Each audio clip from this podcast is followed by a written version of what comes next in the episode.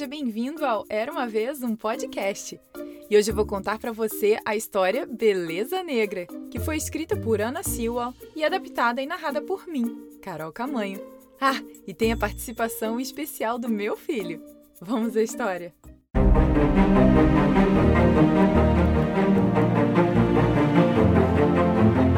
Era uma vez um filhote de cavalo lindo, com pelos negros e olhos castanhos super brilhantes. Ele e sua mãe passavam todos os dias juntos, correndo pelo prado verde e comendo uma deliciosa grama. O potrinho amava aquela fazenda. Também adorava os dias em que sua mãe ensinava a ele coisas que seriam importantes à medida que crescesse. Presta atenção no que vou te dizer, meu filho, ela disse. Os outros potros com quem você brinca são muito legais, mas eles não aprenderam boas maneiras. Você sabe que deve ser gentil e bom e trabalhar com boa vontade. Sua mãe sempre lhe dava bons conselhos, e o potrinho tentava o melhor para segui-los. Quando ele ficou mais velho, ouviu homens falarem sobre como ele havia se tornado um bom cavalo. Ficou na mesma fazenda até os quatro anos de idade. Naquela época, ele havia sido treinado a carregar pessoas e a puxar carroças. Foi então que o cavalo soube que estava sendo vendido. Ele não sabia se isso era bom ou ruim, pois nunca havia saído antes da fazenda que morava. Ele ficou triste por partir, mas empolgado ao ver que novas aventuras o aguardava. O cavalo foi vendido para uma propriedade chamada Benwick Park, que era um lugar muito bonito. Havia muitos outros cavalos no estábulo e os treinadores eram muito legais. Os donos da casa levavam cada um deles para passeios diários pelos jardins. Era um trabalho bem agradável e tranquilo. E foi assim que o cavalo se apaixonou especialmente por um garoto chamado Lucas, que também parecia gostar muito do animal. Lucas era encarregado de montar em todos os cavalos à noite mas ele sempre parecia prestar mais atenção no lindo cavalo negro. De repente, tarde da noite, quando o cavalo estava dormindo em sua cabine, as portas do estábulo se abriram. Lucas e o treinador de cavalos, Rafael, entraram correndo. Rafael estava dizendo a Lucas que a dona da casa, a senhora Silvia, estava muito doente e que se o médico não chegasse lá imediatamente que ela poderia morrer. Os dois abriram a barraca do cavalo negro e o levaram para fora do estábulo. Ele foi equipado com seu cinto e sela, e assim Rafael pulou em suas costas, sacudiu as rédeas do cinto e saíram. O cavalo correu o mais rápido que pôde e em pouco tempo chegaram ao médico. Rafael saltou de suas costas e foi correndo para a porta.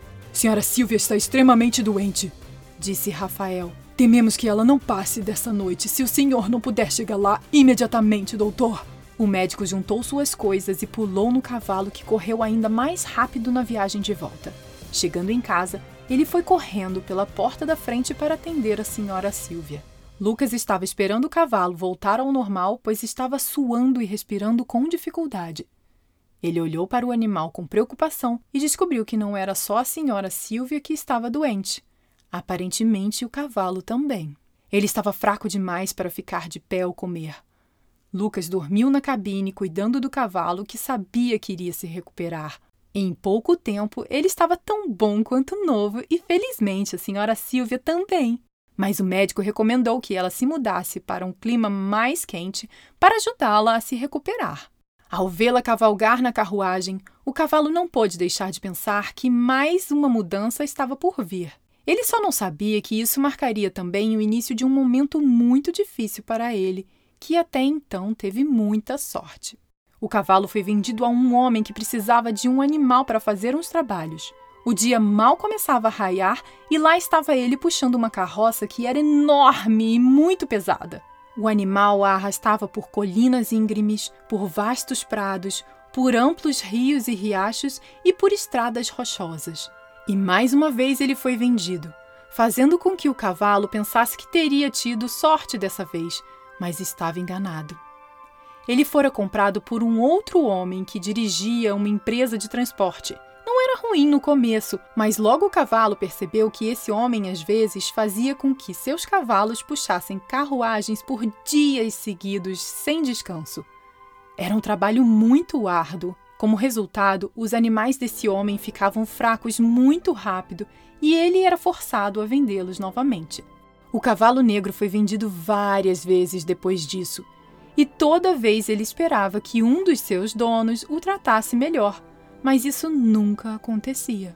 Era mandado de um mercado de cavalos para o outro toda hora. Estava começando a pensar que pertencia aos cavalos velhos que estavam muito desgastados por trabalharem demais. Mas foi em um desses mercados que a vida dele deu uma reviravolta incrível. Um jovem garoto convenceu seu avô a comprá-lo. Podemos deixar ele bem forte de novo, vovô, como fizemos com Flecha. Disse o garoto. Seu avô olhou para o cavalo e disse: Acho que você está certo, Felipe.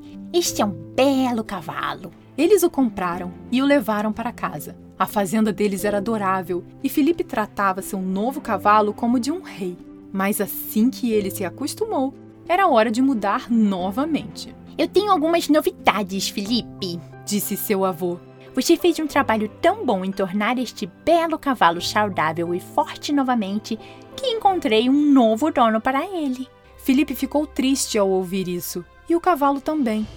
Mas o avô garantiu ao menino que o animal ficaria mais feliz do que nunca. Ele foi levado para sua casa nova no dia seguinte e algo parecia familiar quando foram trotando pelo caminho. Três mulheres bem vestidas saíram e sorriram para o vovô quando o cavalo ouviu uma voz perto dos estábulos. Não acredito nisso! A voz gritou. O animal viu uma pessoa correndo em sua direção, ainda gritando.